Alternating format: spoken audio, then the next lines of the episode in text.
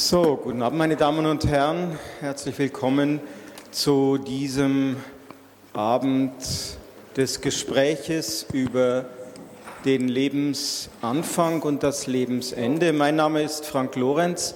Ich bin Theologe und Journalist und leite die offene Kirche Elisabethen.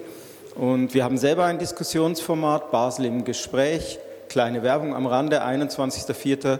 machen wir etwas zum Transplantationsgesetz, also zur erweiterten Widerspruchslösung, 18.30 Uhr, 21.04. Aber das war jetzt Schlusswerbung. Aus diesem Grund hat wahrscheinlich euer Pfarrer Stefan mich eingeladen, heute Abend hier zu moderieren, was ich sehr gerne tue, insbesondere weil die Fragen so sehr spannend sind. Eine erste Frage muss ich allerdings organisatorisch technisch stellen. Es wird ein Audiostream gemacht, das sollte hier im Raum fast niemanden stören, außer wenn er oder sie eine sehr erkennbare Stimme hat und sich später zu Wort meldet, könnte man es daheim an den Streaming-Geräten erkennen. Aber was noch eine weitere Frage ist, hier hinten hat ein Kollege Kameras aufgestellt. Es könnte also auch einen Videostream oder eine Videoaufnahme geben. Ist, hat jemand dagegen, ne, nur, nur ein bisschen Zurückhaltung, nicht Einwände, Rückhaltung?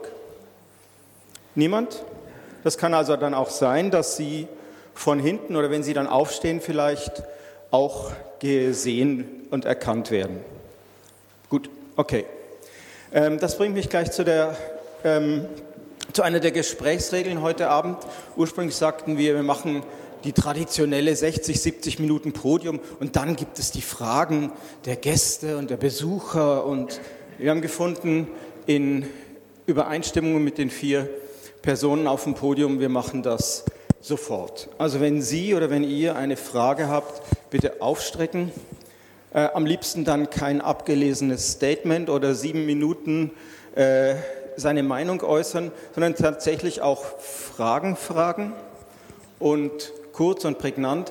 Und wenn ich darum bitten dürfte, wenn Sie aufstehen und etwas sagen, sagen Sie doch, wer Sie sind und ob Sie vielleicht für die grünliberale Partei Arlesheim kandidieren oder vom von der Onkospitex in Bottmingen sind. Also sagen Sie uns, mit wem wir es zu tun haben. Mit wem Sie es zu tun haben, werde ich jetzt gleich am Anfang sagen. Äh, die Lokalmatadorin kennen alle.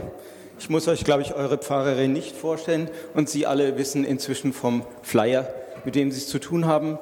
Miriam Wagner, die heute Abend natürlich als Theologin hier ist, aber auch als eine Frau, die Lebenserfahrung gemacht hat, die man niemandem wünschen mag, eine mehrfache Erfahrung von Fehlgeburten, wenn ich das so sagen darf. Du bist als direkt Betroffene und als Theologin heute hier. Neben ihr sitzt der ärztliche Leiter oder Chefarzt des Palliativzentrums Hildegard, Dr. Jan Gärtner. Palliativzentrum, das eigentlich früher mal, nicht eigentlich, das früher mal Hospiz hieß. Und Sie haben, werden wir später vielleicht noch darauf kommen, den Weg unter die Füße genommen mit Ihren Mitarbeitenden, eine ganzheitliche Betreuung, eine palliative Zentrumsbetreuung anzuregen und sind sehr stolz darauf. Ich gerade kurz hörte, dass bei Ihnen so circa die Hälfte der Patienten auch wieder heimgehen. Was für eine Überraschung. Nein, echt, man sagte immer, äh, endgültig und so, aber die gehen wieder heim. Kommen wir vielleicht später noch drauf. Neben ihr, neben ihm eine Berufskollegin von Dr. Gärtner, das ist Irin Hösli, Chefärztin am Unispital Basel, Leiterin der Klinik für Geburtshilfe und Schwangerschaftsmedizin und auch Psychologin, also nicht nur Ärztin, sondern auch Psychologin, Psychologin und wahrscheinlich ein Stück weit mit Miriam zu dem Feld auch Lebensanfang hierher eingeladen. Auch Ihnen herzlich willkommen und zuletzt, last but not least, Professor Dr. Frank Martwig, der, ich sage es jetzt mal ein bisschen flopsig, der leitende Ethiker der Evangelien in der Schweiz, der ähm, Theologie und Philosophie studiert in Marburg und in Hamburg, also ein Fischkopf, ein Nordlicht, der sehr stolz darauf ist, dass er immer noch kein Dialekt redet oder es verboten gekriegt bekommen hat. Ähm, er lehrt am Institut für systematische Theologie der Uni Bern und ist, wie gesagt, sozusagen der, das Mega-Brain hinter dem ethischen Nachdenken der EKS, ehemals SEK. Euch und Ihnen allen ganz herzlich willkommen. Meine erste Frage geht an euch alle mit einer kurzen, mit einer Bitte um eine kurze Antwort. Was glaubt ihr, sollte heute Abend hier diskutiert werden? Also natürlich, wir haben für die verschiedensten ethischen äh, Kasus, die wir uns vorstellen können, äh, aber wir wollen ja versuchen, äh, diesen Menschen hier ein Stück was mitzugeben. Ihr seid heute Abend kein kontradiktorisches Podium, sondern ihr seid ein beratendes Podium, sage ich jetzt einfach mal, damit Sie und ihr schlauer seid am Ende, wenn ihr euch diesen Fragen stellt. Also von wegen einfach reden und so weiter und auf den Punkt reden. Also ich erlaube mir, euch zu fragen, über was reden wir heute Abend? Mikrofon? Stimmt, ja. Also ich nehme mir aus, dem Mundart zu reden, gell? So kennt man mich. Ich, ich kenne dich nicht anders, dass Eben. du das rausnimmst. Ja, genau. Äh, was mir ein grosses Anliegen ist heute oben, ist zum Stichwort gute Hoffnung, jedes Ende. Dass das thematisiert wird, weil für mich ist es immer noch ein Tabu wenn eine Frau ein Kind verliert. Das hast du selber erlebt? Und sagst du nochmal, ich habe es akustisch nicht ganz, gute Hoffnung, jähes Ende? Gute Hoffnung, jähes Ende. Okay. Also diese, dieser Erfahrungsbereich und das Tabu zu brechen. Gibt es ein Tabu vom ehemaligen Hospizchefarzt? Oder was, welches Thema wollen Sie heute Abend besprochen wissen? ich war froh, keinen Vortrag halten zu mussten zur Frage, wann ist der Mensch ein Mensch, weil er nach einer, einem Satz beendet wäre, der da hieße, weil er ist. Und ich würde mich freuen, äh, wenn wir auch darüber sprechen, warum sich der eine oder andere äh, seiner, vielleicht seiner Würde als Mensch äh, nicht bewusst ist oder beraubt fühlt oder wir als Gesellschaft oder Individuen miteinander oder vielleicht auch gerade im Kontext von Menschen ähm, mit schweren Erkrankungen am Lebensende, aber auch am Lebensanfang äh, sprechen in einer Art und Weise, die vielleicht die Würde nimmt, die, äh, was aus meiner Meinung, meiner Sichtweise gar nicht der Fall sein kann, weil der Mensch ist und in dem Moment seine Würde hat und nie wieder verliert. Vielen Dank, Frau Dr. Hösli. Ich möchte auf der einen Seite, glaube ich, Informationen heute weitergeben zu Schwangerschaft, die ähm, eben eigentlich ganz ähnlich, wie Sie das gesagt haben, nicht immer so glücklich endet, aber auch manchmal gar nicht so glücklich für das Paar ist. Also dass auch quasi eine Schwangerschaft nicht gewollt ist. Und ich möchte zum Zweiten über das dass nicht alles möglich ist bei uns heute in dem Perinatalzentrum in der heutigen ähm, modernen Zeit hinsichtlich, wie früh kann ich schon jemand, ein Mensch am Leben erhalten, um jeden Preis, dass das kein Wettrennen ist. Also diese beiden Punkte. Tabu brechen, Würde erhalten, Leben um jeden Preis in Frage stellen. Was sagt der Ethiker, was will der Ethiker heute Abend besprochen wissen? Ach, ganz viel. Ähm, ich glaube, was für mich eine zentrale Frage ist so bei meinem eigenen, was ich so seit vielen Jahren tue. Geht's? Okay. Ähm, also was, was mich beschäftigt, ist die Frage, was haben so bioethische Fragen, also Lebensanfang, Lebensende, die Frage der Würde mit mir zu tun? Was machen sie mit mir, wenn ich darüber nachdenke?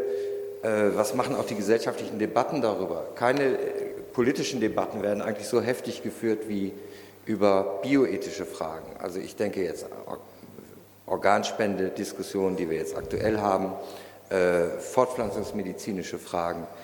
Äh, es gab auch eine, eine, Zeit vor 20 Jahren, als die Suizidhilfe sehr intensiv diskutiert wurde. Und warum sind die, diese Diskussionen, warum werden sie so vehement geführt? Es geht offensichtlich um etwas, was uns ungemein stark persönlich angeht.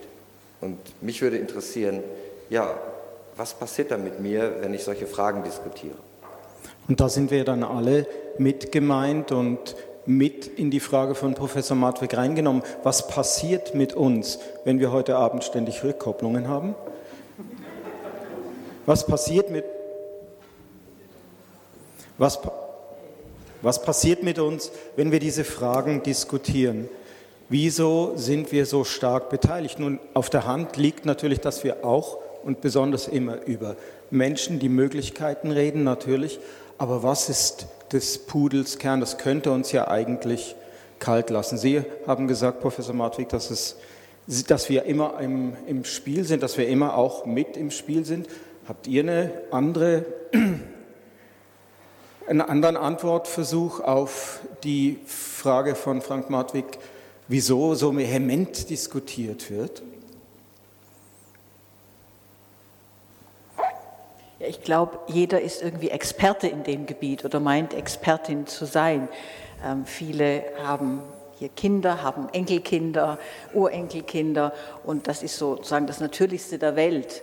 Wenn ich jetzt halt immer komme, ich komme halt immer von dem Lebensanfang äh, und damit ist man, glaube ich, auch automatisch dabei, ähm, mitzureden, was ja auch auf eine Art gut ist. Aber ich denke, diese Emotionalität nimmt einem manchmal halt auch die, den Blick für die Objektivität und auch vielleicht die Möglichkeit der Diversität, dass jeder etwas anders darunter versteht. Mhm. Und dann, glaube ich, kocht es sehr schnell hoch. Mhm. Der also äh, genau, um nochmal auf Ihre Frage zurückzukommen, äh, warum sind wir da so involviert bei diesen Fragen von Würde? Äh, ich komme vom Lebensende eher als die Kollegin vom Lebensanfang. Sie haben von einem Tabu des Lebensendes gesprochen und ich behaupte immer, dass dieses plakative Tod und Sterben sind ein Tabu. Thema. Ich behaupte, sind immer sie noch, das, immer noch. Ich behaupte eben das nicht, Aha. dass es nicht so ist. Äh, und möchte das hier auch in den Raum stellen. Ich glaube, es ist ein Angstthema für viele oder für den Einzelnen. Äh, und es ist ein Tabuthema für viele ärztliche Kolleginnen und Kollegen, das äh, Thema ehrlich in den Mund zu nehmen, um mit dem Patienten zu diskutieren, die ähm, darauf hinsteuern, auf Tod und Sterben. Ähm, teilweise aus Bequemlichkeit, teilweise aus ähm, Pseudohumanismus heraus.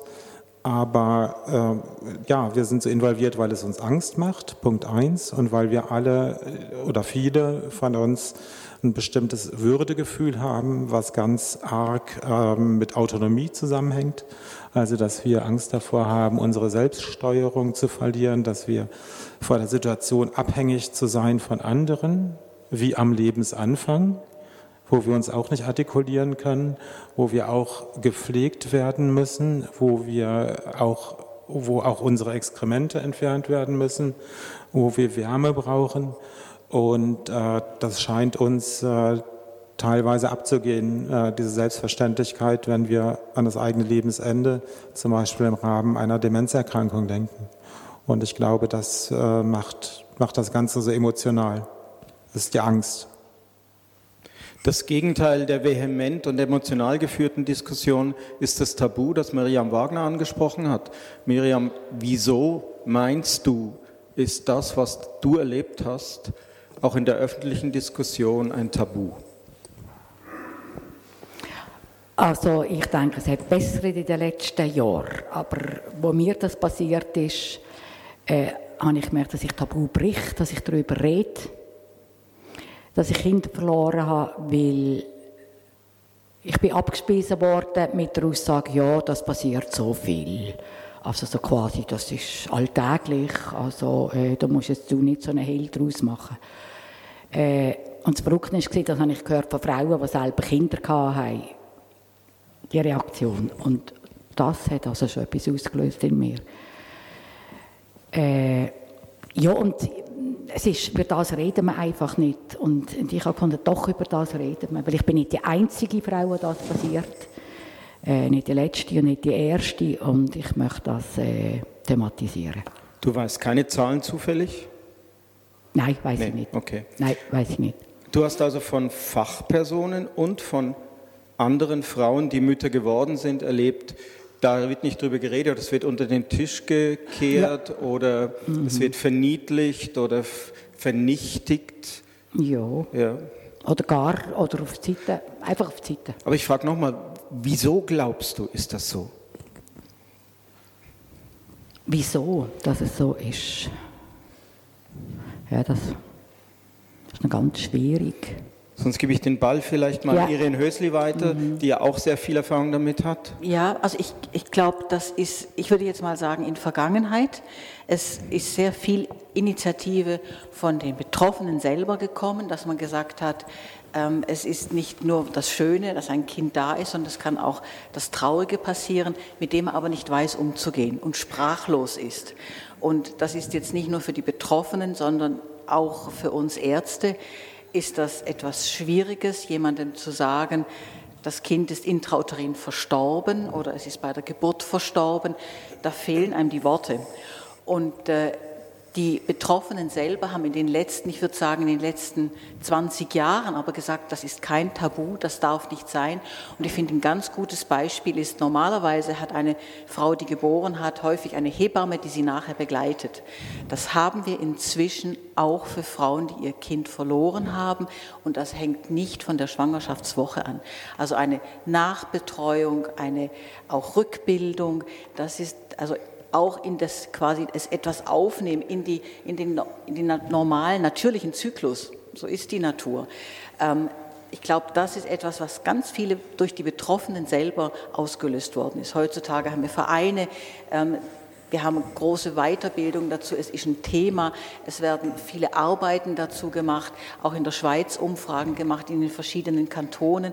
Also das, das ist ein, ein wichtiges Thema geworden. Ich habe am letzten Donnerstag auf dem Hörnli von einem Paar, das sich getraut habe, ich bin Theologe und Pfarrer, neben dem ich Journalist bin, einen Sternenjungen beerdigt, der neben sieben anderen Gräbern lag. Es waren in diesen drei Wochen, seitdem wieder vieles möglich ist, kamen die Eltern und sieben Gräber von Sternenkindern. Das ist eine neue Bewegung, Sternenkinder überhaupt das zu benennen. Miriam sprach vom Tabu, Sie sprachen davon, dass es noch eine Wortlosigkeit war und eine Nicht-Normalität im Umgang damit. Kinder, die still geboren werden, heißt, glaube ich, eine weitere Formulierung, ist etwas, das alle uns alle an die Grenzen bringt.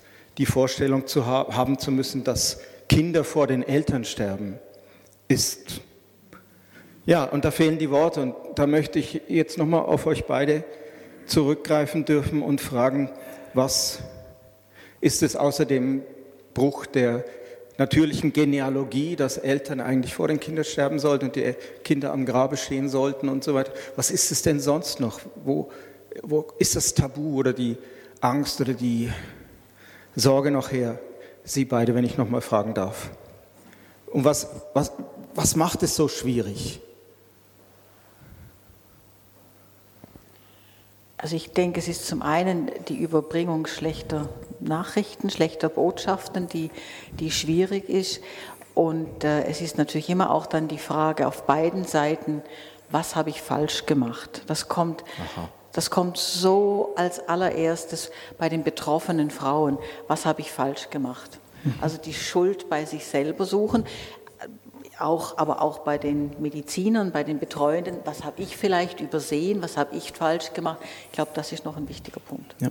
Etwas falsch machen in einer gewissen Situation, das dann zum Tod eines anderen Menschen oder eben des eigenen Kindes führt. Hast du das auch erlebt, Miriam? Ja, weil es ist schon, es ist schon klar, wenn das passiert, das ist schon in mir drin, das Kind und, und immer noch und tot und das muss etwas mit mir zu tun haben also mit der eigenen Schuld. Das ist, das ist so. Darf ich kurz fragen, wie du damit dann umgegangen bist für dich, auch als Theologin, als Christin? Eben hatte ich ein Problem mit meinem Chef, äh, das Titel. Also du meinst im Kirchenratspräsident oder Nein, dann da mit oben? ihm da oben. Ja, das war ja in letzter Zeit auch üblich. ja, eben. Also ich, ich habe sechs Kinder verloren innerhalb von drei Jahren zweimal Zwillinge und zwei Einzelne. Und, und das hat nur noch gemacht mit mir. Und äh, die große Anklage ist Gott gewesen. Was, wieso ich und was, was soll das eigentlich? Also ich bin da schon recht, äh, ich weiß, ich habe eine Predigt gehalten äh, in der Dorfkirche oben und dort habe ich gesagt, im Moment ist der Kanal von mir nach oben verstopft. Das ist die Zeit, in der ich drin stecke. Das starke Votum einer Pfarrerin in einem Raum, wo ein Kreuz hängt und ähm, ein Ethiker, ein theologischer Ethiker vielleicht eine Frage beantworten kann, die, und wir haben das Thema Würde des Menschen ja schon im Raum gehabt, und wo, in welchen ethischen Gefilden bewegen wir uns da äh, als gläubige Christinnen und Christen? Ja, das ist natürlich relativ komplex. Das, der erste Gedanke wegen der Tabuisierung, sind mir noch zwei Gedanken gekommen. Äh, wenn wir schauen, welche Rituale oder liturgischen Elemente Ihnen alle vertraut sind in der Kirche, das sind immer fertige Dinge. Also die Taufe, wenn das Kind fertig geboren ist, äh, die Abdankung, wenn der äh, Mensch fertig gestorben ist. Äh, wir sind also irgendwie, wir, wir haben so Perfektheitsrituale. Und dazwischen ist es ein bisschen schwieriger. Ich, eine Arbeit, ich bin in einer Arbeitsgruppe, wo wir Fortpflanzungsmedizintechnologien diskutieren, also im Raum der Kirche mit Pfarrerinnen und Pfarrern. Und da kam äh, sagte eine äh, sehr engagierte, auch in bioethischen Fragen sehr engagierte Pfarrerin, wir haben überhaupt keine, oder wir denken kirchlich, theologisch gar nicht darüber nach, wie das denn ist nach einem Schwangerschaftsabbruch. Da haben wir kein Ritual. Äh, bei einem Spätabbruch zum Beispiel, medizinischen Spätabbruch, äh, da gibt es inzwischen medizinisch eine Palliativbehandlung. Ähm, ja, ich denke, es gibt engagierte Pfarrerinnen und Pfarrer, die dort auch was anbieten. Es ist aber nicht selbstverständlich. Im Grunde genommen sind unsere, wir haben immer, natürlich, diese Rituale stammen aus einer Zeit und die Kasualien, als es keine, oder die medizinischen Möglichkeiten zumindest sehr begrenzt waren. Äh, und sodass es die Situationen, die wir heute erleben, die kamen gar nicht vor. Und da sind wir irgendwie so ein bisschen stehen geblieben. Das ist der eine Punkt, der mir eingefallen ist. Der zweite Punkt, äh, auf deine Frage zu kommen, Frank. Äh, Sie haben es beide angesprochen. Und das ist für, für mich als Ethiker eigentlich so die, die, eine ständige Frage. Wer ist das Subjekt? Also das Subjekt in dem Sinne, wer handelt? Und wir haben im Grunde genommen zwei Kategorien. Die eine haben Sie angesprochen, das Pathologische, das Krankhafte. Was habe ich falsch gemacht? Was hat die Medizin falsch gemacht? Was hat sie vielleicht nicht diagnostiziert? Und was ist medizinisch falsch gelaufen oder wo ist etwas nicht erkannt worden oder hätte etwas korrigiert werden können? Da geht es immer darum, äh, was kann eine Person tun? Die schwangere Frau, äh, die Ärztin, weiß ich nicht wer. Und dann gibt es das andere, das ist die pathische Dimension. Äh, dass wir im Grunde genommen trotz allen Eingriffsmöglichkeiten, die wir haben, sowohl am Lebensanfang als auch am Lebensende, im Grunde genommen das Ergebnis nicht bestimmen können. Wir können äh, gewisse Bedingungen herstellen, wir können gewisse, sage ich mal, Risiken ausschließen, aber wir können keine Garantien geben.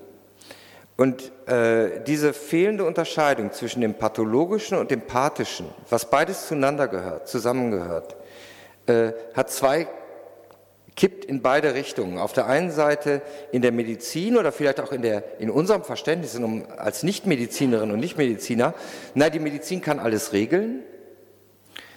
Und äh, die Gegenbewegung höre ich häufig aus, aus kirchlichen Kreisen, die sagen, naja, der Mensch wird völlig machbar, und äh, äh, der liebe Gott fällt raus, der nämlich das, was wir empfangen, was wir nicht selbst machen können. Ich glaube, dass beide Positionen völlig falsch sind, weil wir einfach meinen, dass das Pathische, also das, was empfangen wird, was auch erlitten wird, und das, was wir machen können, gehört immer zusammen. Es kann nicht gegenseitig ausgetauscht werden.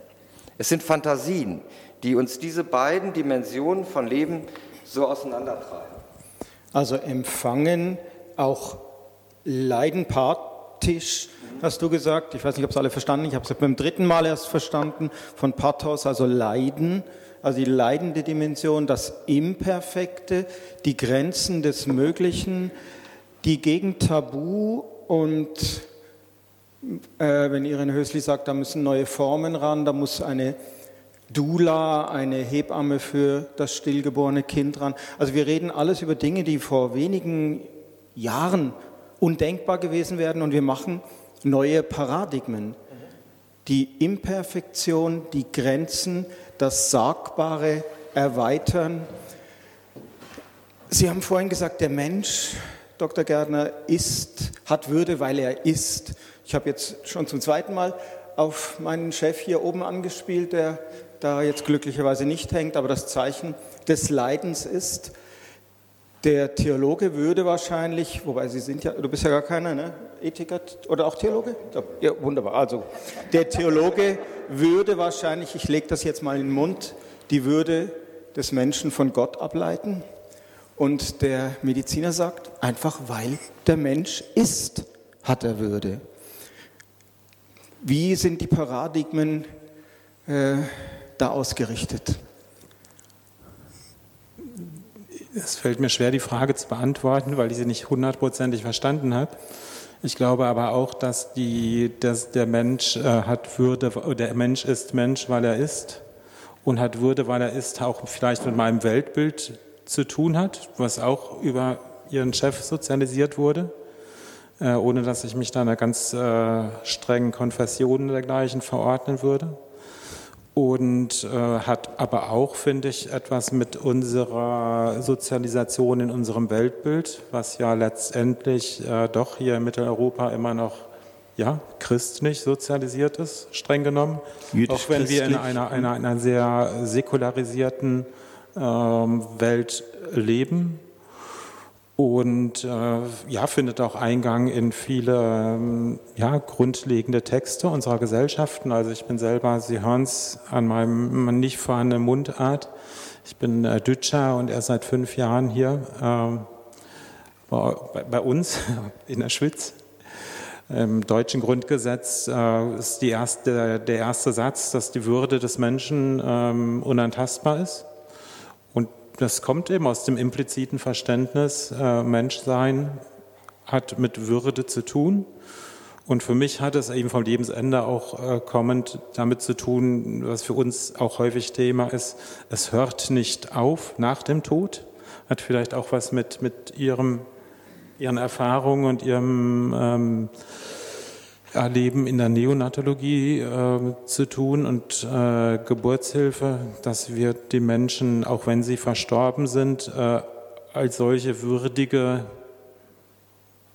Subjekte ist vielleicht der falsche Ausdruck, Individuen auch behandeln. Ja, also ich spreche durchaus äh, Verstorbene an, wenn ich ins Zimmer komme kurz oder stelle mich noch mal kurz vor, auch wenn die Angehörigen äh, dabei sind und denken, der Chefarzt ist ein bisschen komisch. Er weiß doch, dass äh, dieser Mensch gerade verstorben ist, aber ist dann er oder sie ist dann weiterhin noch äh, unser, äh, also das Zentrum unseres Tuns. So. Und das hat viel zu tun mit, äh, also Umgang auch, wie, wie wird so jemand dann, ein, ein Verstorbener, eine Verstorbene, äh, auch ähm, es ist schwierig, dann die richtigen Worte genau zu wählen. Präsentiert oder auch wie, wie, wie, wie, wie richten wir ihn oder sie dar, dass äh, Angehörige, Familie, Freunde Abschied nehmen können. Aufbauen. Wie, wie, wie, ja, wie, wie, mhm. wie fassen wir ihn oder sie an, wenn wir den äh, leblosen Körper umbetten und dergleichen. Und ähm, da könnte ich mir vorstellen, das hat auch viel viel Parallelen zu dem Sternenkinder-Thema, was gerade äh, eben Thema war. Also es gibt für mich da keinen Anfang und kein Ende der Würde. So, aber das ist mein persönliches, äh, mein moralischer und ethischer Kompass. Und da kann ich sicherlich nicht, Sie haben es gerade mich als Arzt angesprochen, da kann ich natürlich nicht für die Grundgesamtheit aller Ärztinnen und Ärzte sprechen sondern als äh, meine Person, als ich. Ja. Darf ich noch schnell die Frage nachschieben, bevor ich sie vergesse? Was habt ihr im Palliativzentrum in den letzten Jahren, habe ich gehört, ne, für eine Entwicklung gemacht? Also weg von einem Hospiz, wo nur gestorben wird, hin zu einem Schmerzlinderungs-, ganzheitlichen Zentrum. Ich frage das jetzt schnell noch nach. Ja, das, das ist ein starker Switch in, Richtungs, äh, in, in eine technische Richtung. Äh, früher waren wir tatsächlich ein Ort äh, des Sterbens. Patienten hinkamen, auch längere Zeit gepflegt wurden, um dann zu versterben. Jetzt sind wir ein Palliativzentrum, eine spezialisierte Palliative Care wäre der Ausdruck. Das heißt, wir kümmern uns um Menschen, die akut bei einer schweren und potenziell zum Tode führenden Erkrankung das kann aber auch in fünf oder zehn Jahren der Fall sein. Jetzt stark leiden, zum Beispiel der Klassiker wären starke Schmerzen, schlecht Luft bekommen, Darmverschluss, äh, Delir, also Verwirrtheitszustände, äh, starke Depressionen, all sowas, Ängste. Und wir äh, aber auch spirituell existenzielle, soziale ähm, große Belastungen und wir versuchen den Menschen, den Patientinnen Patienten zu helfen, Stabilität äh, herzustellen des Symptoms. Ja, wenn man es klinisch am Schmerz festmacht, ist es am einfachsten äh, zu verstehen, vielleicht auch zum Nachzuvollziehen für alle, die hier sind. Äh, Schmerzen einstellen, Patienten einen guten Plan mit an die Hand geben und wieder nach Hause entlassen und wieder zu ermöglichen, dass dann wieder andere Sachen im Vordergrund stehen, wenn die Patienten zum Beispiel eine Erkrankung, eine Erkrankung haben, Beispiel Tumorerkrankung, das lässt sich wieder gut nachvollziehen, bei der auch wieder viel gegen die Grunderkrankung gemacht werden kann und soll, wenn es denn sinnvoll ist, um zum Beispiel Leben zu verlängern. Äh, ja, und so ist es ja gekommen, dass äh, bei uns eben nicht nur gestorben wird, auf der einen Seite viele Menschen auch nach Hause gehen das bedeutet aber auch, dass die Patientinnen und Patienten zu uns kommen, viel komplexer, instabiler, viel stärker belastet sind, viel äh, spezialisiertere Medizin brauchen, als das vorher war. Und mit Medizin meine ich jetzt nicht nur das Ärztliche, sondern also ich bin so, äh, für mein Verständnis ist Medizin die Heilkunst, auch wenn wir nicht mehr heilen können und das äh, Produkt dessen, was wir verschiedenen Berufsgruppen äh, von Pflegenden über die Psychologin, über die Seelsorge, über die Ärztin machen. So hoffe, dass das ja. in der Kürze vielleicht verständlich war. Ich höre von allen Vieren. Vielleicht noch ein Satz und, und, und, ein starker Fokus ist tatsächlich die häusliche Betreuung als ich angefangen habe, das Mandat für den Kanton Basel-Stadt, die spezialisierte häusliche Betreuung äh, durchzuführen, äh, in, in, in, Partnerschaft mit unserem Partner, dem Palliativ- und Onkospitex Basel-Stadt. Und das war sehr stiefmütterlich. Als ich anfing vor fünf Jahren, waren es drei Patientinnen im Jahr. Jetzt sind wir bei 170. Und das ist sicherlich noch ausbaufähig und scheitert im Moment einfach an der Manpower oder an der Womanpower.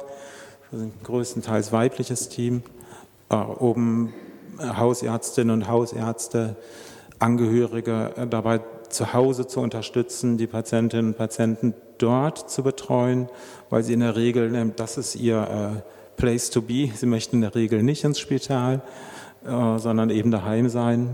Und das ist das Feld, auf dem wir sehr viel investiert haben im Sinne von ja, Arbeit, Öffentlichkeitsarbeit, Konzeptarbeit, äh, Bewusstseinsschaffung in der Bevölkerung, Akzeptanz, Akzeptanz, Akzeptanz bei den Hausärztinnen und Hausärzten, die alle furchtbar engagiert sind und sich kümmern möchten, aber auch jetzt mehr und mehr bereit sind, da Hilfe anzunehmen. Ich höre von allen Vieren in Ihren Erzählungen aus Ihren jeweiligen Fach- und Expertisegebieten, dass es darum geht, Themen, die nicht benannt oder für die keine Sprache gefunden worden sind bisher, die ins, in unsere Alltagspraxis, in unsere Alltagsgespräche und in die Spezialpraxis, sei es in der Neonatologie oder sei es bei der Bestattung von Sternenkindern oder bei der zur stellen von Dienstleistungen, dass wir das Spektrum deutlich erweitern müssen. Ich möchte jetzt, ich erlaube mir jetzt nochmal von den stillgeborenen Kindern die anderen Themen aus der Neonatologie mal kurz abzufragen. Äh, Frau Dr. Hösli, es sind wahrscheinlich ganz, ganz viele Stammzellenforschung, Stammzellen, Fremdimplantat. Wollen Sie das mal ganz kurz ausführen? Also das sind ganz, ganz ein breites ähm, Feld. Das eine vielleicht, das, das äh, direkt mit der Neonatologie im Perinatalzentrum mit uns zu tun hat, ist so die Frage des ähm, Lebensanfangs, jetzt aber rein von der Perinatalmedizin aus gesehen. Wenn man ähm, sich überlegt, vor 20 Jahren war diese Grenze, dass ein Frühgeborenes lebensfähig ist, irgendwo bei zwischen 30 und 35 Schwangerschaftswochen.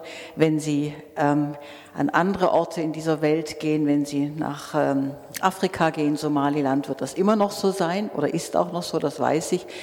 Äh, und wir sind heutzutage auf der Diskussion bei 22 Schwangerschaftswochen, bei 21, bei 23 Schwangerschaftswochen. Also man sieht, dass diese Grenze der Lebensfähigkeit extrem gesunken ist. Und wenn man sich vorstellt, eine Schwangerschaft geht 40 Wochen, dann ist das fast nur noch die Hälfte der Zeit. Das ist so der eine Punkt, weil einfach tatsächlich die Technik weiterentwickelt ist, weil Möglichkeiten sind vor der Geburt, aber auch vor allem nach der Geburt diese extrem frühgeborenen zu behandeln. Und doch bleibt es eine ganz vulnerable Gruppe, die eben mit vielen Risiken ihr ganzes Leben behaftet ist.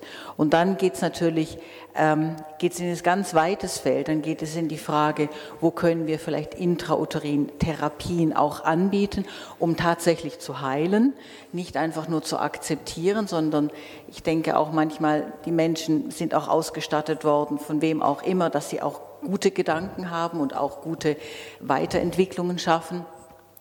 Ähm, das, wird, das ist jetzt noch rein in der, in der, nicht in der klinischen Phase, sondern experimentell. Und äh, das geht natürlich dann ganz zurück in die Frage der Reproduktionsmedizin, in die Frage der Möglichkeit von In-vitro-Fertilisation, in der Abklärung bevor ich eine, wenn ich eine In-vitro-Fertilisation mache, also sozusagen eine Befruchtung im Reagenzglas und bevor ich diese, diese befruchtete Eizelle zurückgebe in die Gebärmutter, mache ich hier eine Präimplantationsdiagnostik, also schaue ich, indem ich Zellen untersuche, ob dieser Embryo irgendwelche entweder Auffälligkeiten hat oder weil die Familie eine große Belastung hat.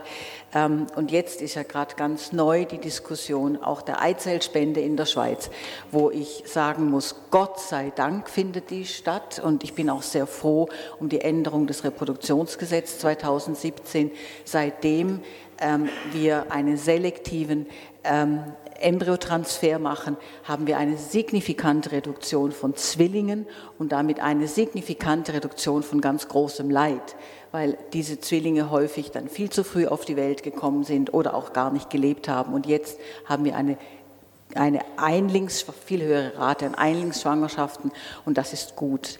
Die Eizellschwangerschaft, äh, die, äh, die, äh, die Eizellspende bedeutet, dass nicht die Eizelle von der Frau, von der dann die die Mutter dann ist, quasi benutzt wird, sondern, wie das jetzt im Augenblick ist, sondern man nimmt eine fremde Eizelle von einer Frau, von der man weiß, sie ist jung, sie ist gesund und die wird gespendet, so wie man ein Organ auch sonst spendet. Wenn jemand ein Herz bekommt oder so, wird hier die Eizelle gespendet. Das ist im Augenblick in der Schweiz nicht erlaubt und diese Paare gehen für viel Geld irgendwo ins Ausland und leisten sich das auch wenn sie es vielleicht eigentlich gesundheitlich, sozial, äh, psychisch gesehen nachher gar nicht ähm, tatsächlich auch äh, diese Schwangerschaft äh, vielleicht so durchbringen können. Und ich bin froh, wenn wir das hier in der Schweiz besser regeln können. Also bin ich jetzt schon ganz weit gegangen, aber ich bin froh, dass ich hier dieses Forum habe, das einmal zu sagen. Bitte, bitte. Ich, ich bin dankbar für den, für den Hinweis. Also in meinen eigenen Vorträgen wenn wir über Würde und anderes sprechen, äh, benutze ich häufig den, den Vergleich Lebensanfang und Lebensende.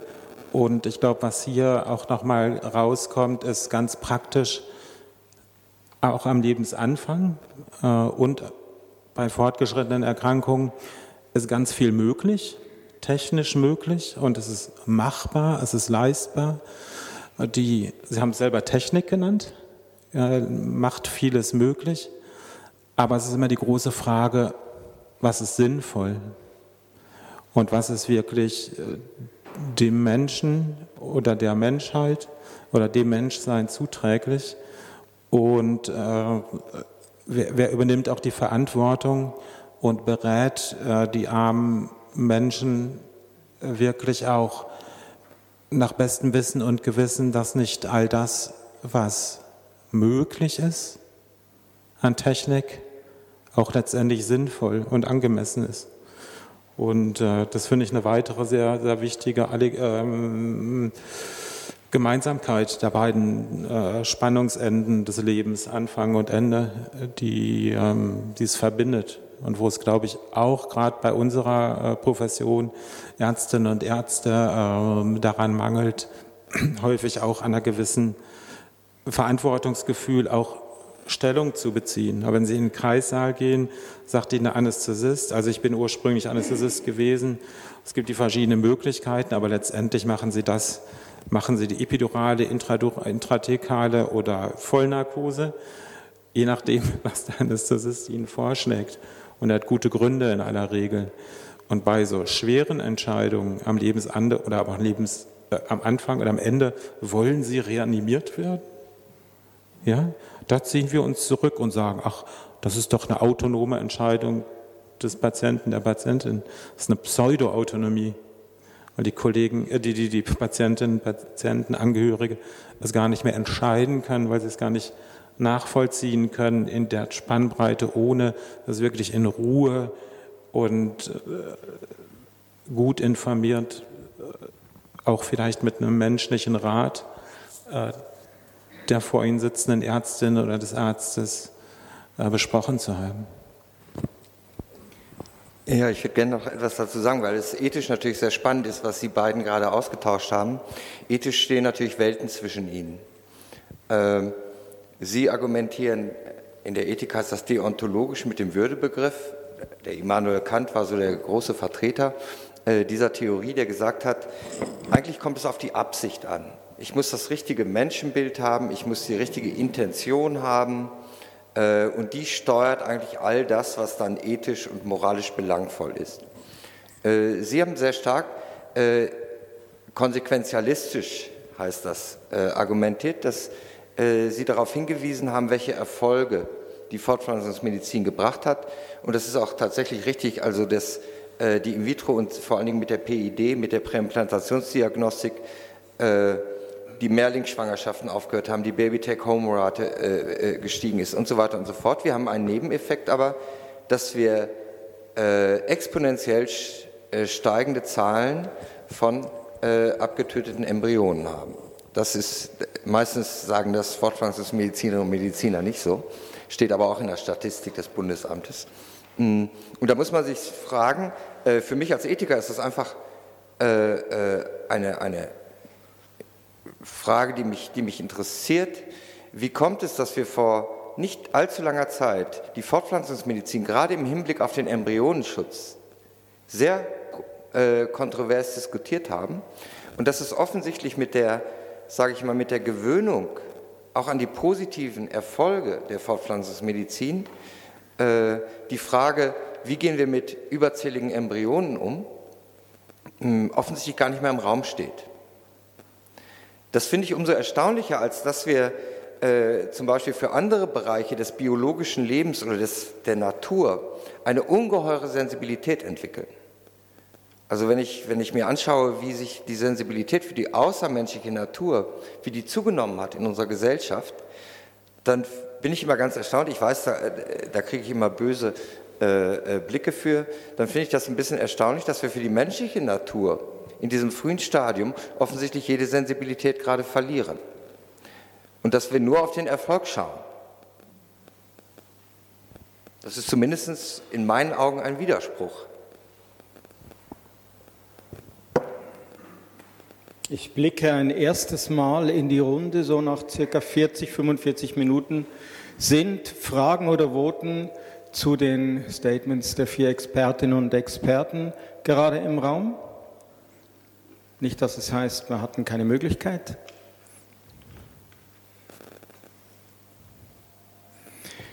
Gut. Sie, waren Sie was am Sagen? Nee. Ich wollte sagen, auch gerne Widerspruch äh, oder Einspruch, also nicht nur Fragen. Einspruch gegen Ihre Voten, oder? Ja. Ah. Sie hatten um Fragen gebeten und ja. ich hätte jetzt so ergänzt auch gerne Einspruch. Ja.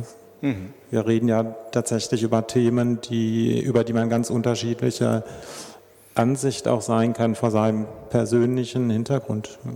Und wären wir in den USA im Mittleren Westen in einem Kirchgemeindehaus, würde die Diskussion wahrscheinlich entweder nicht stattfinden oder sehr, sehr viel vehementer und heftiger, wie Frank Matwig am Anfang gesagt hat, geführt werden, wo ja viel rigidere Vorschriften sind. Hier in, unserer, in unserem Baselbiet und in Basel haben wir eine offene Diskussionskultur und können uns eben Expertinnen und Experten äh, zuziehen, die dann eben auch beraten können. Ich glaube, um das geht es ja auch ein wenig, dass alle, die heute hier sind, von diesen vier Personen eigentlich auch ein Stück Beratung in diesen Fragen vielleicht erwarten am Lebensanfang und am Lebensende. Was ist zu tun, wenn ich dem Sterben, dem unfreiwilligen Sterben, dem schwierigen Sterben begegne, wenn ich am Lebensanfang Situationen begegne, die auch nicht erwünscht sind.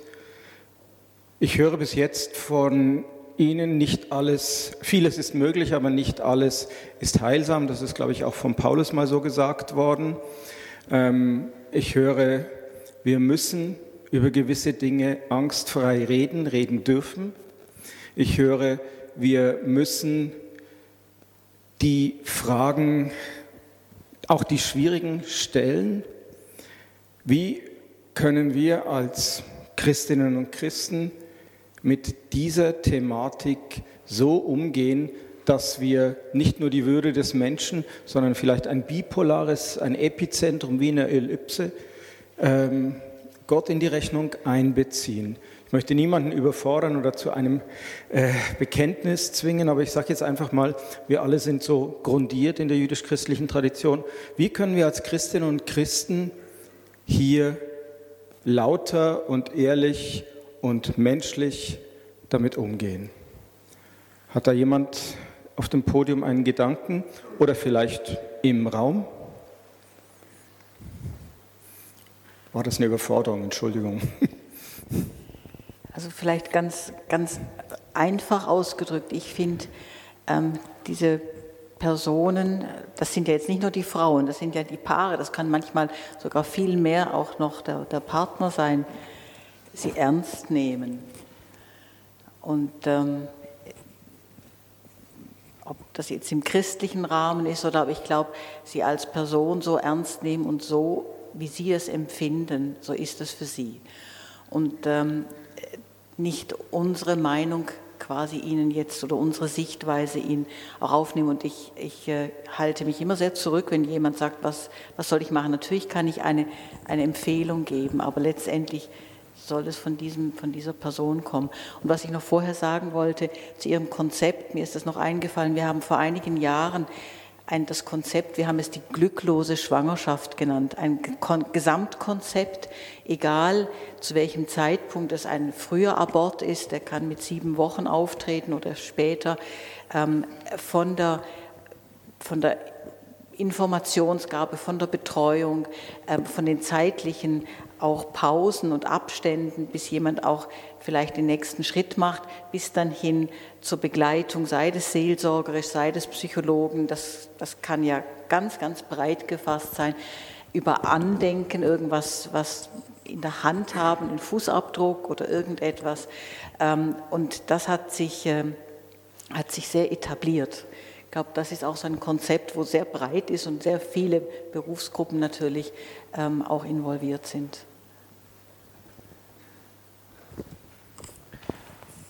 Also ich glaube, das ist eine, wenn ich jetzt aus einer theologischen Perspektive unsere unser Thema anschauen, glaube ich, dass es im Augenblick eine, zumindest nehme ich das so wahr, eine sehr positive Entwicklung gibt, äh, wo sich im Grunde genommen Kirche oder auch theologisches Denken, sage ich mal, vielleicht auch Religiosität und Medizin aufeinander zubewegen in ganz vielen Bereichen. Ähm, Sie haben es schon angesprochen, in der, in der Palliativcare ist es äh, äh, die, die, die verschiedenen, die Spiritualität äh, äh, als wichtige Dimension. Ich glaube aber auch, dass es äh, bei der Fortpflanzungsmedizin ähm, da eher ein Umdenken gibt, auch so in der theologischen und kirchlichen Landschaft.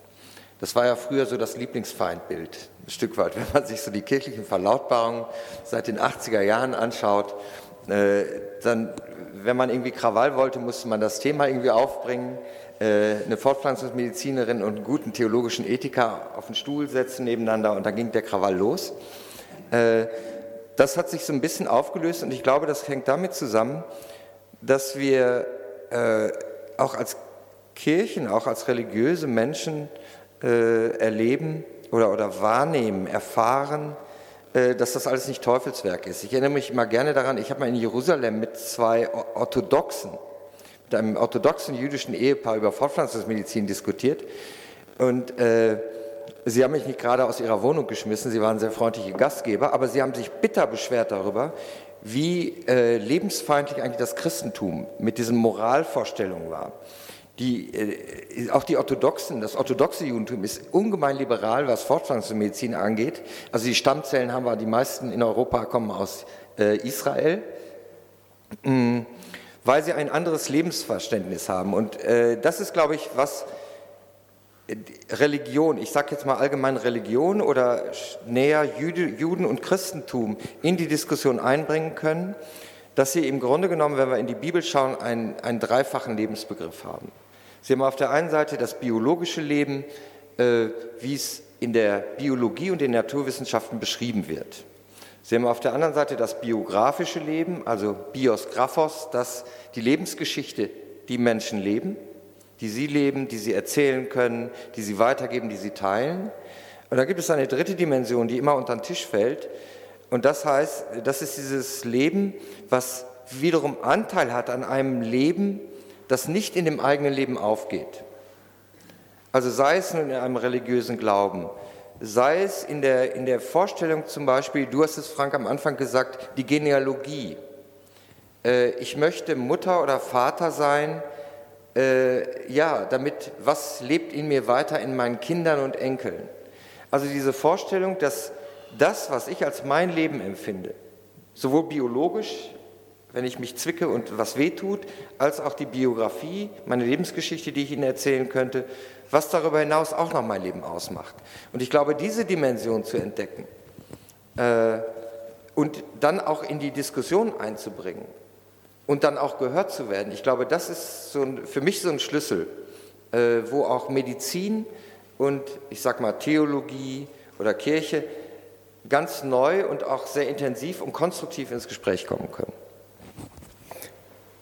An alle vier eine Frage.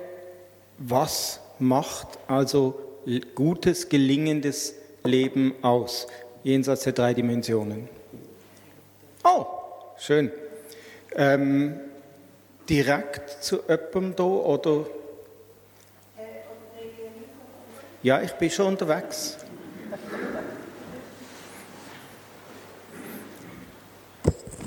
Stehen Sie auf, ich halte das Mikrofon.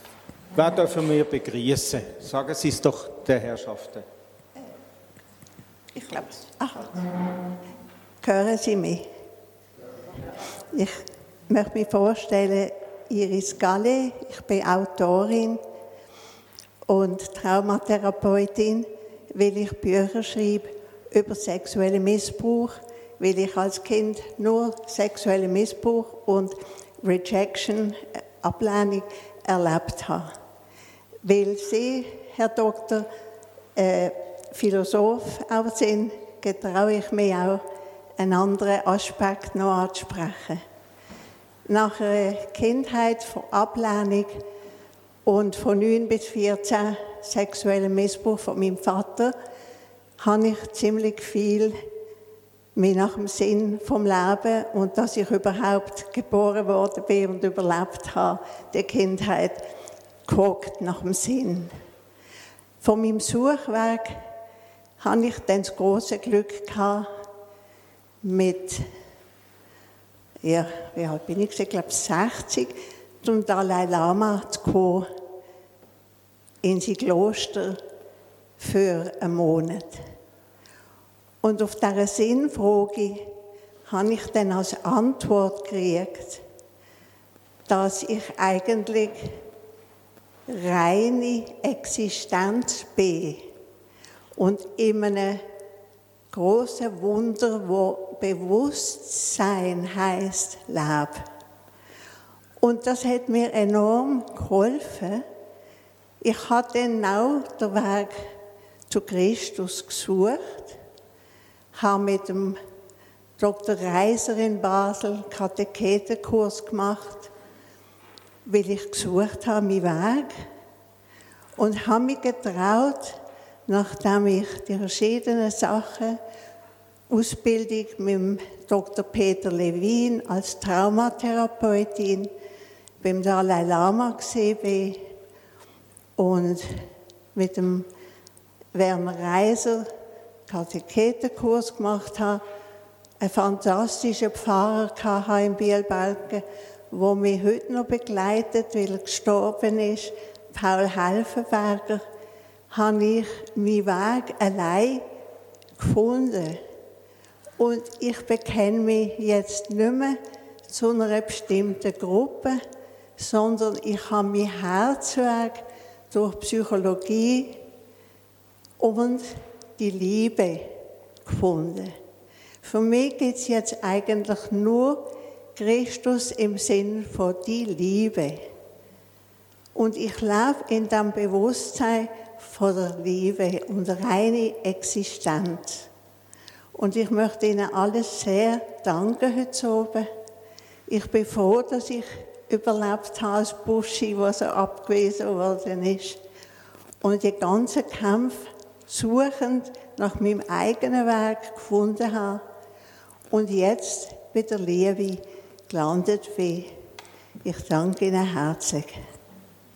Ein bewegendes Zeugnis hier direkt aus Muttens. Habe ich noch jemanden übersehen? Nein. Dann gebe ich die Frage tatsächlich nochmal weiter nach, dem, nach der lebensbiografischen Erzählung der Frau hier vom Lebensanfang und vom Lebensende. Was macht die Würde eines Menschen aus? Was, um was geht es, wenn wir die Würde des Menschen thematisieren, auch geistlich, ethisch?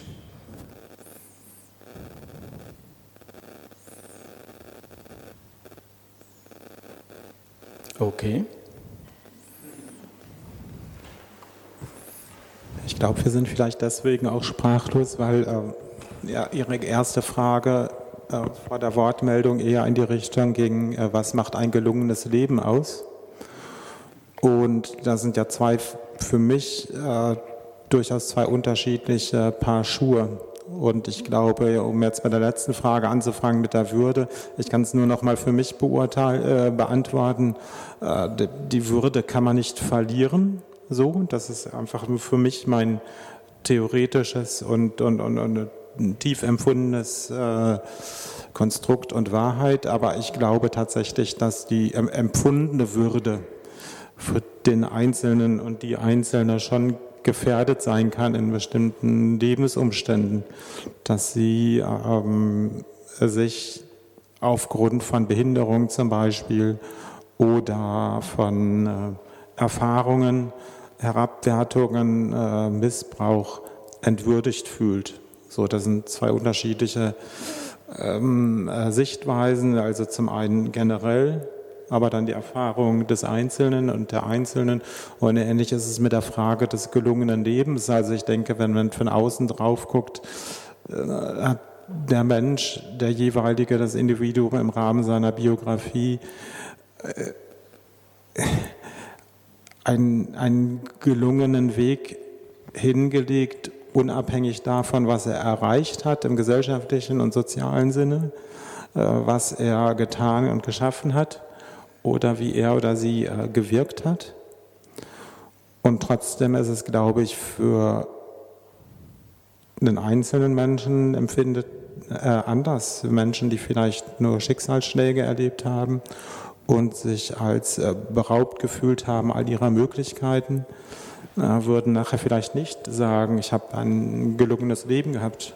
Also ich bin ein bisschen befangen. Einige äh, wissen das. Ich habe im eng, allerengsten Familienkreis gerade einen 19-jährigen äh, Menschen, der ab dem Hals gelähmt ist und äh, über die Luftröhre beatmet wird. Und voll bei Bewusstsein.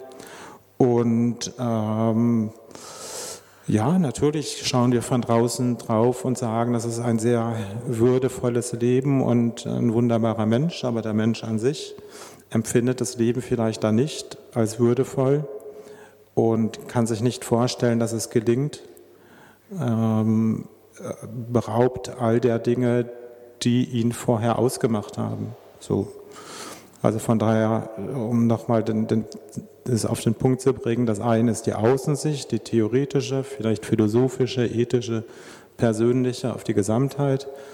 Aber das Erleben des einzelnen Individuums ist dann, glaube ich, nochmal was ganz anderes.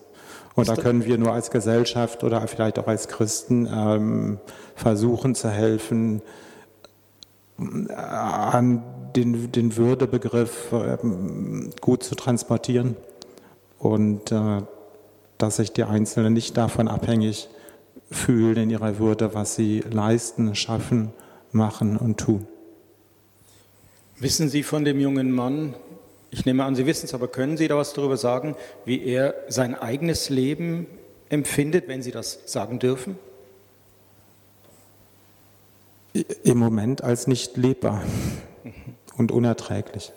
Wie gehen Sie als Familie damit um? Natürlich Arzt, aber wie gehen Sie als Familie damit um? Entschuldigung, sagen Sie einfach, was Sie können. Na, das ist, äh, das ist schon in Ordnung. Ich habe das Thema selber angebracht. Äh, insofern, ich glaube, das ist keine Situation, in der es einen einfachen Trost gibt, in der äh, es nicht viel mehr gibt außer Dasein, Mitfühlen, Mitleiden und vielleicht, wenn man aber trotzdem das Türchen der Hoffnung aufmachen möchte, ähm, ehrlich sagen, dass äh, wir wissen, dass es durchaus Menschen gibt, die ähm, so, solche Einschränkungen erfahren und dann aber im Laufe ihres Lebens ihr Leben trotzdem noch als gelungen, glücklich oder würdevoll erfahren. Und dass das das ist, worauf wir hoffen mit ihm. Vielen Dank für das bewegende Statement. Frank Martwig wollte was sagen. Ja, ähm, Sie, Sie, haben vielleicht gemerkt, dass ich mich die ganze Zeit um die, eine Würdedefinition oder eine Antwort auf deine häufigen Versuche, äh, irgendetwas Theologisches über die Würde zu hören. Das hängt damit zusammen, dass ich mit dem Begriff, je länger ich in der theologischen Ethik unterwegs bin, offen gestanden immer weniger anfangen kann. Mhm. Ich würde, äh, es geht mir aber nicht darum, dass ich den Würdebegriff in Frage stellen äh, möchte. Äh, das gibt es in der Medizin, gab es mal eine sehr spannende Diskussion von Ruth Macklin vom British Medical Journal, die gemeint hat, man könnte den Würdebegriff durch den Autonomiebegriff ersetzen, der ist sehr viel praktikabler und so weiter und so fort. Äh, ich halte die ich finde die Konsequenz, die Quintessenz, die sie zieht, nicht richtig, aber ich glaube, dass sie vieles Richtiges in ihrem Editorial geschrieben hat. Ähm, wenn ich etwas über Würde sagen soll, dann fallen mir zwei Namen ein. Äh, die politische Philosophin Hannah Arendt und ihre jüngere Kollegin Judith Butler. Hannah Arendt hat äh, in der Menschenrechtsdiskussion, wo sie sehr kritisch drüber stand, und wir wissen ja, der Menschenwürdebegriff, wie wir ihn heute verstehen, hängt eng mit den Menschenrechten zusammen.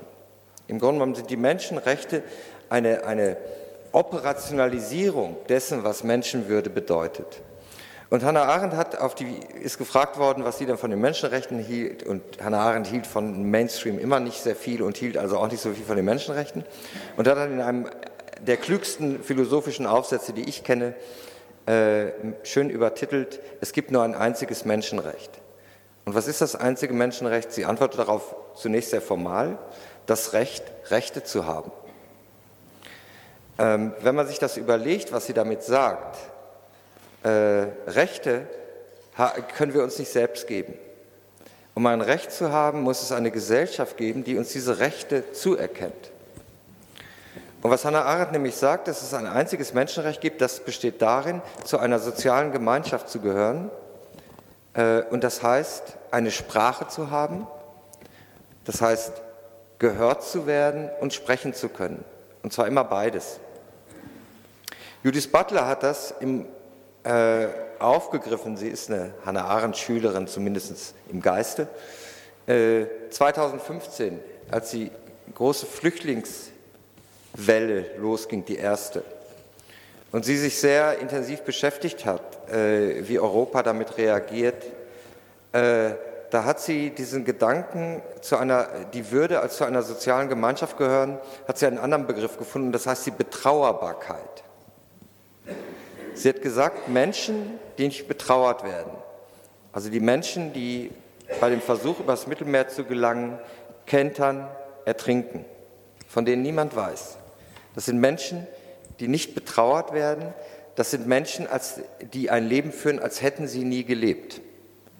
Was sie damit sagen will, ist genau wieder diese soziale Dimension, die Menschenwürde gibt. Dass es Menschen gibt, die, wenn ein Mensch nicht mehr da ist, diesen Menschen überhaupt vermissen, darüber traurig sind. Äh, das können wir auch jetzt drehen auf den aktuellen äh, Ukraine-Krieg. Da sterben Menschen, die liegen an der Straße, werden von niemandem beerdigt. Die Angehörigen sind vielleicht selbst schon gestorben, sind geflohen. Sie werden nicht betrauert.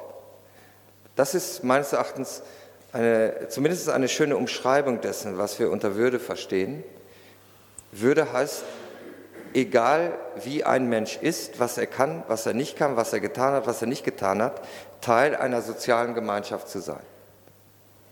Gesehen, gehört und auch betrauert zu werden. Sie wirken so nachdenklich, Frau Dr. Hösli. Ja, also wir sind, ich finde das ganz eine schwierige Frage, die Sie stellen und wahrscheinlich Mediziner denken eher immer einfach und äh, das sprengt ein bisschen den Rahmen, aber mir sind die Gedanken äh, gekommen von der Autonomie. Ähm, ich finde, Würde hat für, das, für die einzelne Person etwas für mich mit Autonomie zu tun, aber auch mit Lebensqualität. Und die kann ganz unterschiedlich sein. Wenn ich wieder auf die Frühgeborenen komme, je früher sie auf die Welt kommen, desto eher können sie auch eine Behinderung haben. Das kann eine körperliche Behinderung sein beim Laufen, aber auch eine Ein äh, äh Sehschwäche oder Hörschwäche. Und es gibt viele Untersuchungen, von diesen Kindern, die dann als Erwachsene oder als Jugendliche befragt worden sind, wie sie eigentlich, ob sie sich freuen, dass sie am Leben sind und ihre Lebensqualität ist. Und wo wir vielleicht sagen würden, aber können ja gar nicht alle Sportarten machen oder so. Und für sie ist das eine große Lebensqualität. Und das ist für mich ja auch ein Teil Würde, Lebensqualität. Und auf der anderen Seite muss ich sagen, ist die Würde des Menschen so in Gefahr wie schon lange nicht mehr.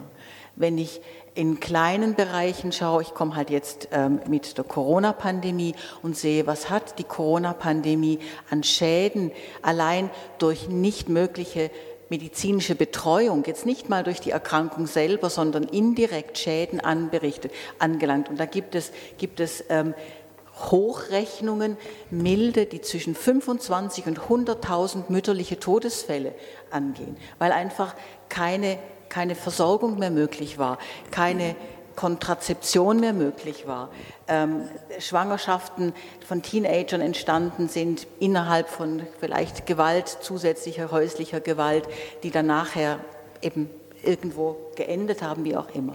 Also ich finde, ähm, ich finde das ganz einen spannenden Punkt, aber es löst auch ganz, ganz viele verschiedene Gedanken aus bei mir. Ich möchte den Gedanken aufgreifen des einfach gestrickten äh, Arztes und nochmal auf das Editorial zurückkommen und die Gleichsetzung von Autonomie und Würde, wo ich auch größte Schwierigkeit mit habe, wobei ich den das die ontologische dahinter schon zu schätzen wisse. Ja, die, ähm, die Autorinnen und Autoren äh, des Editorials wollen das Gute, aber ich möchte zwei Dinge dagegen halten. Der Lebensanfang, ja, das Frühgeborene, ist es autonom? Fragezeichen. Der alte, demente Mensch, ist der autonom? Fragezeichen. Ich denke, man kann es in Frage stellen und trotzdem äh, sind beide für mich äh, sind sie ganz stark in der Würde. So, das ist meine persönliche Meinung und Haltung. Äh, das ist das eine. Und das andere ist, dass die in unserer Gesellschaft in so einer, das Bedürfnis nach einer gewissen Hyperautonomie haben vielleicht, äh, dass wir möchten alles unter Kontrolle haben und das Lebensende auch. So, und das führt fast zu einem zwanghaften, ich möchte auch mein Lebensende orchestrieren. So, anstatt äh, dass wir, vorhin war mal irgendwann die Frage unbeantwortet gewesen, was können wir vielleicht als Christen vom christlichen Weltbild und Haltung auch dagegen setzen, dass das äh, verloren geht, äh, nämlich eine gewisse Haltung der Demut und auch Akzeptanz der Dinge des Lebens, äh, dass auch wir ja auch die Dinge geschehen lassen können und sie nicht unterordnen dem, was technisch möglich ist.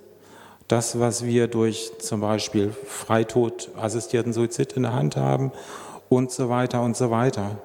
Also ähm, deswegen äh, habe ich ein gewisses Problem damit, wobei gerade in der Palliative Care die Autonomie natürlich einer der höchsten Werte neben der Lebensqualität äh, schlechthin ist, die wir stärken wollen. Aber diese Gleichsetzung mit Würde, ähm, es ist mir bewusst, dieses berühmte Editorial löst in mir immer Unbehagen aus, möchte ich einfach sagen. Aber ich weiß wahrscheinlich, wenn wir auf einer anderen, weniger philosophischen Ebene miteinander reden würden, glaube ich, ganz eng beieinander wären. Ja. Also ähm, ich denke auch, wir, wir liegen überhaupt nicht weit auseinander. Bei der Würde ist es so, mir fällt, oder so, so, eine, so eine, Initialzündung war für mich äh, Anfang der 2000er Jahre die Suizidhilfe-Diskussion. Äh, auch dann als äh, Altbundesrätin Wittmar Schlumpf überlegt hat, ob sie Artikel 115 SCGB verschärfen wollte äh, gewerbsmäßige Sterbehilfe und so weiter und so fort.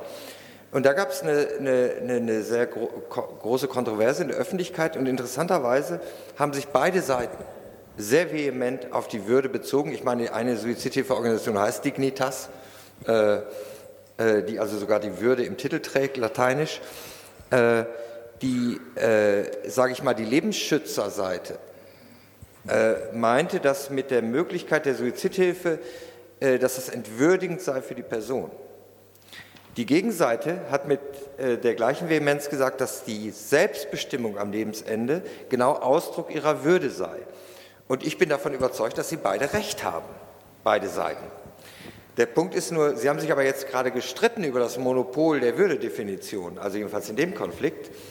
Äh, das heißt, wir können im Grunde genommen Würde nicht, oder wir gehen, wir kommen, glaube ich, auf eine schiefe Ebene wenn wir Würde mit einer bestimmten Handlungsanweisung verbinden. Würde ist im Grunde genommen die Haltung, mit der wir uns selbst und unseren Mitmenschen begegnen. Ich würde sogar sagen, noch mehr als die Mitmenschen. Ich würde da auch die außermenschliche Natur äh, äh mit einbeziehen. Es ist also eine, im Grunde genommen was ganz Altes Griechisches, die nannten das Tugendethik, die Haltung, mit der wir Leben äh, begegnen. Und was die Autonomie angeht, um äh, ich glaube, dass der Autonomiebegriff selbst äh, vielleicht ein bisschen missverstanden wird, weil ich will jetzt keinen Vortrag über Kant halten und seinen Autos Nomos. Äh, Auto, Autonomie heißt eigentlich Autos Nomos, also das Auto, das Selbst, und Nomos das Gesetz. Nicht Fremde sollen mir die Gesetze meines Handelns geben, sondern ich selbst. Das war die kantische Idee. Das hatte nichts mit der Selbstbestimmung, wie wir das heute so aus dem Ärmel schütteln zu tun, sondern die Regeln meines Handelns mir selbst zu setzen. Das war seine Vorstellung und es war immer eine Idee. Und wenn man sich heute anschaut, äh, wie die, der Autonomiebegriff gerade in der Bioethik diskutiert wird, äh, da geht es nicht um irgendwie, äh, ich will aber selbst entscheiden, sondern da geht es eigentlich sehr viel differenzierter darum, wie kann eigentlich der, ein Mensch, der Willen, der Wunsch, äh, die Selbstbestimmung einer Person geschützt werden, die aber in jedem Bereich ihres Lebens auf Dritte angewiesen ist. Wie geht das? Das ist eine der großen Herausforderungen, gerade durch die Fortschritte auch der Medizin. Und in der, in, der, in der perinatalen Medizin oder in der Fortpflanzungsmedizin ist das natürlich das große Thema. Ich bringe nochmal Hannah Arendt, die irgendwie mal eine geniale Idee hatte, die damals, als sie gelebt hat, also 20er Jahre, 1920er Jahre und irgendwie in den 70er ist sie, glaube ich, gestorben. Ähm, die hat mal äh, gesprochen von der Gebürtlichkeit, die den Menschen ausmacht, und das war sehr eng mit dem Würdebegriff verbunden, dass sie sagt, äh, jeder Mensch, der geboren wird, hat seinen eigenen Anfang. Und sie sagt äh, sogar, sie war völlige Atheistin, in jeder Geburt ereignet sich die, der Schöpfungsakt Gottes neu. Das können wir heute bei den fortpflanzungsmedizinischen Möglichkeiten, die wir haben, nicht mehr wirklich sagen. Auf der anderen Seite geht es darum, gibt es nicht doch etwas, einen Anfang, der trotz aller, sage ich mal, Pränataldiagnostik, Präimplantationsdiagnostik, auch die Auswahl der implantierten Embryonen, äh, auch die Entscheidung über nicht, bei der nicht-invasiven Pränataldiagnostik, die ja auch die Eltern ohne äh, medizinische Beratung treffen können, dass es trotzdem noch so etwas gibt wie einen Anfang, der nicht gemacht wird, trotz aller medizinischen Möglichkeiten, der zwar medizinisch assistiert ist, deshalb sprechen wir auch von medizinischer Assistent, aber nicht medizinisch gemacht ist im Sinne einer Herstellung. Ich glaube, wir müssen einfach angesichts der Möglichkeiten immer genauer werden, was wir meinen also mit den Begriffen äh, genau unterscheiden lernen. Die Sorgfalt soll uns in die letzte Runde leiten. Ich gucke nochmal hier. Ich komme. Dann sammeln wir das am besten und geben das nochmal aufs Podium. Sie haben vielleicht schon gemerkt, ich behalte das Mikrofon immer gerne in der Hand, also kämpfen Sie nicht mit mir. Felix Wehrle, ich bin Präsident der katholischen Kirchgemeinde, also nicht der Chef der Miriam und schon gar nicht dort oben. Nein, eine Frage zum Lebensende. Es ist kurz einmal angetönt worden. Wenn ist ein Leben noch lebenswert? Ist eine ganz heikle Frage. Ich jetzt doch zwei, drei Situationen erlebt, wo ich das Gefühl habe, lebenswert wird ökonomisch definiert machen, Operationen, noch Chemo, nochmal gewisse Sachen. Was ist für Sie, die auf diesem Thema tätig sind oder auch äh, ethisch lebenswert? Wie gehen Sie mit diesem heiklen Begriff um? Und Sie, was Sie erzählt haben, suchen ja den Weg, nicht ökonomisches Maximum machen und alle 105 was ist die Diskussion, was löst das bei Ihnen aus und was suchen Sie für eine Antwort? Wenn ich Sie richtig verstanden habe, sind es ja zwei Fragenkomplexe. Das eine ist, wie geht auch das Ökonomische von Seiten der modernen Medizin äh, mit dem Lebensende um? Ist das richtig? Ja, genau. Ich glaube, das ist ein ganz, ganz großes Problem und dem sich viele Menschen auch ausgeliefert fühlen, in einer gefühlten zumindest Medizinmaschinerie, die zuerst mal nur das Machbare sieht und äh, dort auch getriggert ist durch äh, unsere europäische Fachgesellschaft hat es auf Deutsch übersetzt perverse Anreize, ähm, wo es perverse Anreize gibt, Zitat Ende, auch ökonomisch, Interventionen, Dinge, Technik zu implementieren, Intensivmedizin, äh, äh, jedes mögliche Organsystem kann künstlich ersetzt werden. Das ist teilweise hochgradig lukrativ und die Menschen haben das Gefühl, dem nicht entkommen zu können und empfinden das als würdelos. Und da hat sich ausgerechnet die Firma, sage ich jetzt mal böse, die Firma Exit mit ihrem ersten Geschäftsmodell, nämlich der Patientenverfügung damals, das sage ich jetzt als jemand, der große Fragezeichen ähm, beim Thema assistierter Suizid hat, große Fragezeichen, äh, diesem Thema gewidmet und die Türen eingerannt bekommen und bekommt es auch noch heute, weil die Menschen sich schützen wollten gegen diese Vertechnisierung und nur Subjekt zu sein dieser Art der Medizin. Und äh, ich glaube, wir sind ein Stück weit besser geworden gerade wie ärztlichen Kolleginnen und Kollegen, was äh, die komplette Reduktion auf das Machbare angeht. Und das gilt insbesondere für viele Bereiche der Onkologie, finde ich, die wesentlich menschenfreundlicher und äh, darauf ausgerichtet ist, was möchte die Patientin zurückgreift. In anderen Bereichen sieht das noch ganz anders aus. Ich nenne jetzt bewusst keine Fachdisziplin, während ich da in die Kamera gucken muss. Ähm, aber das gibt es, ja, die verschiedenen ähm, anderen Fachdisziplinen. Also da müssen wir besser werden, aber ich glaube, dass äh, vielleicht, um zu dem Komplex den letzten Satz zu sagen, die, es ist eigentlich eine gefühlte Hilflosigkeit der Menschen. Denn jeder und jede darf für sich bestimmen und auch Nein sagen.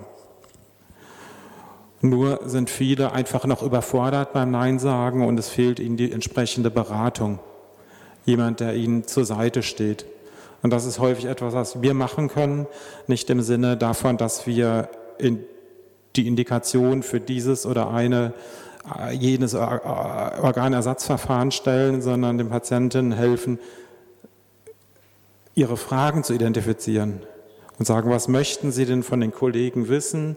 was bringt diese oder jede andere Intervention, was kostet mich das an Zeit im Spital, was ist das Outcome. Eigentlich sind mir zwei Sachen wichtig, Lebenszeit und Lebensqualität. Was können Sie dazu sagen?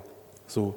Und da versuchen wir den Patienten ihre Stimme zu geben, dass sie vielleicht ihre Fragen aufschreiben und bei der nächsten Ambulanzvisite vortragen können. Äh, das andere war, wann ist das Leben lebenswert? Ja, das ist äh, da sind wir wieder bei, bei der Würde. Ich glaube, äh, das ist auch etwas sehr Subjektives.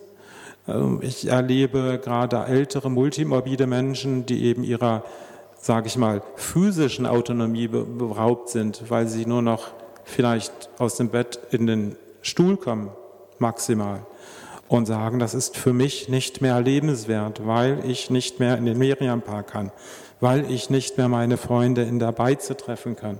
So, das ist gefühlt Lebenswertes. Ganz wichtig ist vom Betroffenen aus gesehen, und da hoffe, mache ich einfach häufig die Erfahrung, dass wir wieder auch was zurückgeben können, dadurch, dass wir den Patienten einen anderen Blick auf ihre eigene Würde und das Lebenswerte und auch die guten Momente im Leben geben können.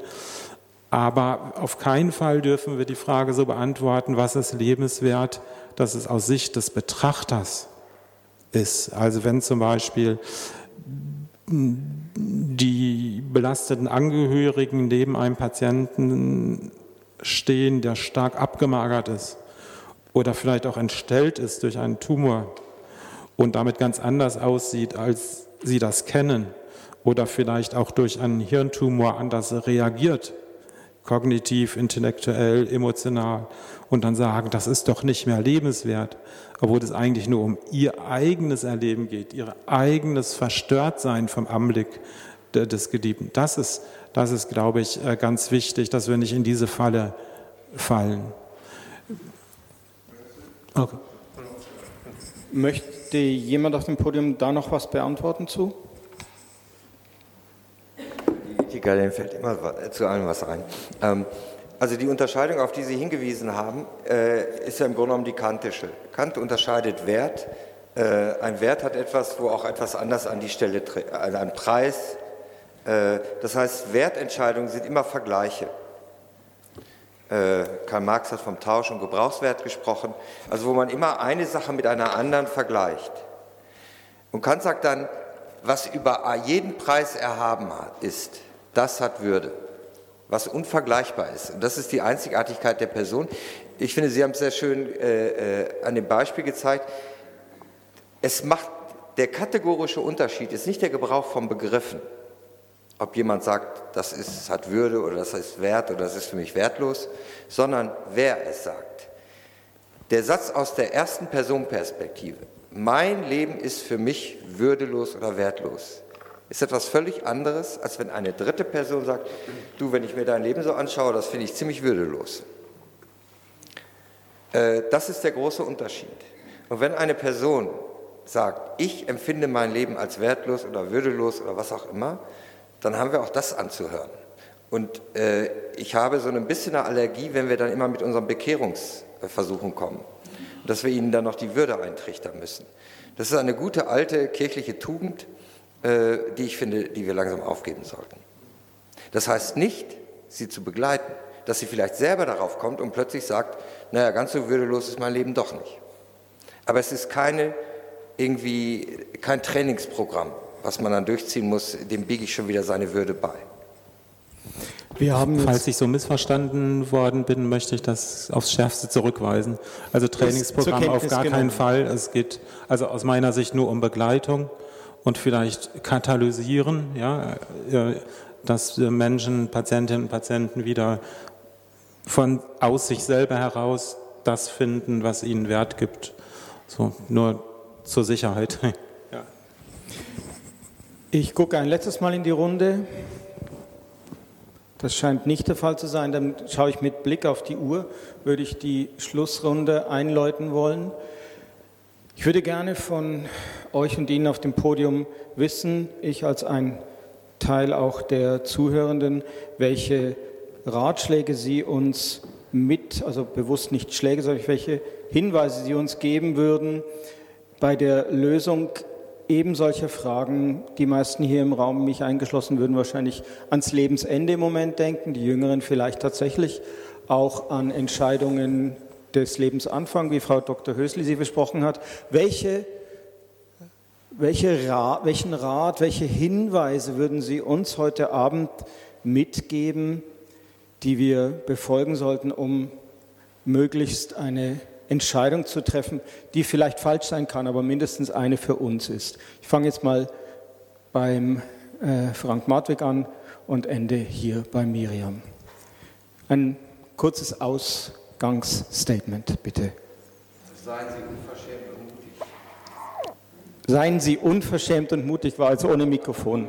Unverschämt und mutig mögen wir sein.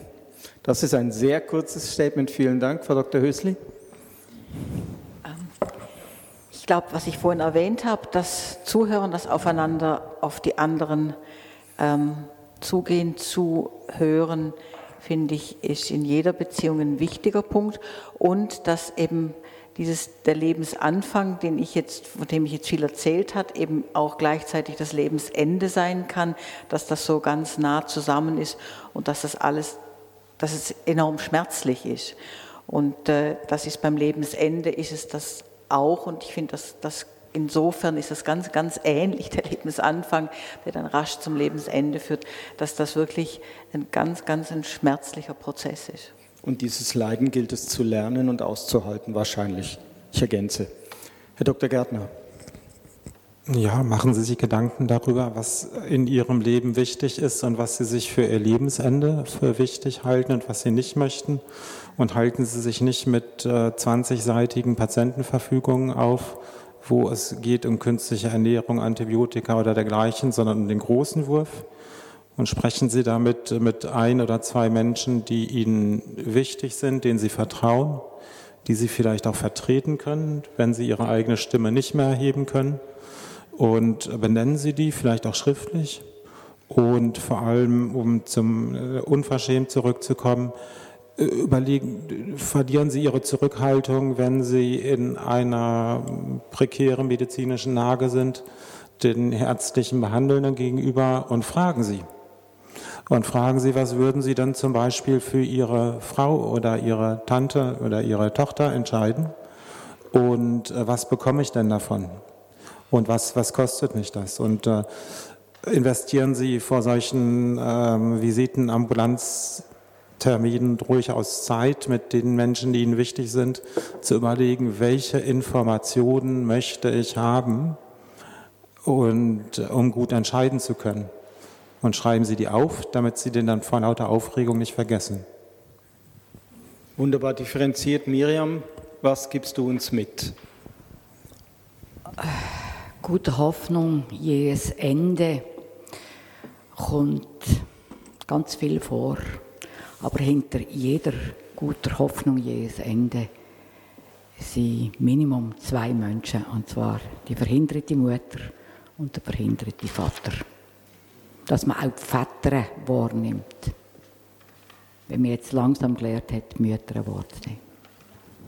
Also alle einbeziehen, ein Stück weit auch eine Aufnahme dessen, was Dr. Gärtner gesagt hat.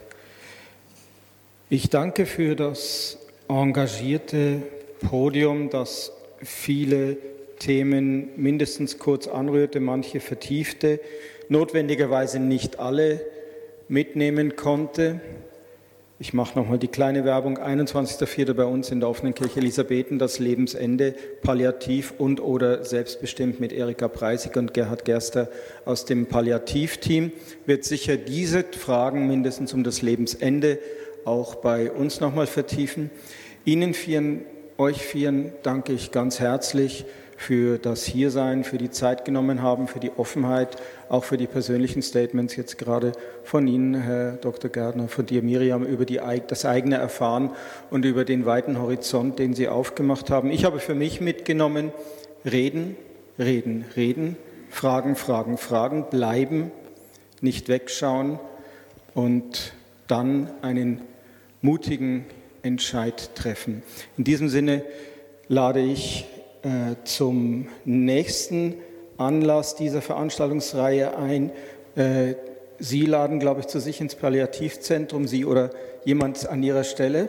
Am 17. Mai um 18.30 Uhr wird das Hildegard euch, der oder die das wollen, die Türen öffnen. Gibt es da noch einen Hinweis, irgendwie Anmeldung oder irgendwas? Nö? Da muss ich verweisen. Okay. Da muss ich auf die, die, Organisatoren hier im Raum verweisen. Ich weiß, dass es hier heute ein Telefonat gab.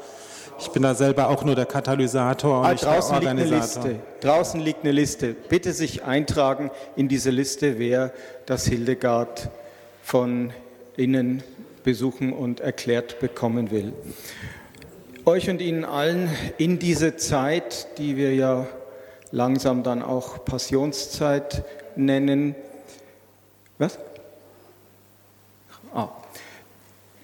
Die, ich sende sie und ich hoffe, die Zeit kann auch Ihnen für die Vertiefung und für die Gespräche dienen. Es ist noch Zeit, über das zu reden, solange wir leben. Ich bedanke mich bei Ihnen und bei Ihnen für die Aufmerksamkeit und wünsche Ihnen einen guten Heimweg. Bleiben Sie uns gewogen. Adieu.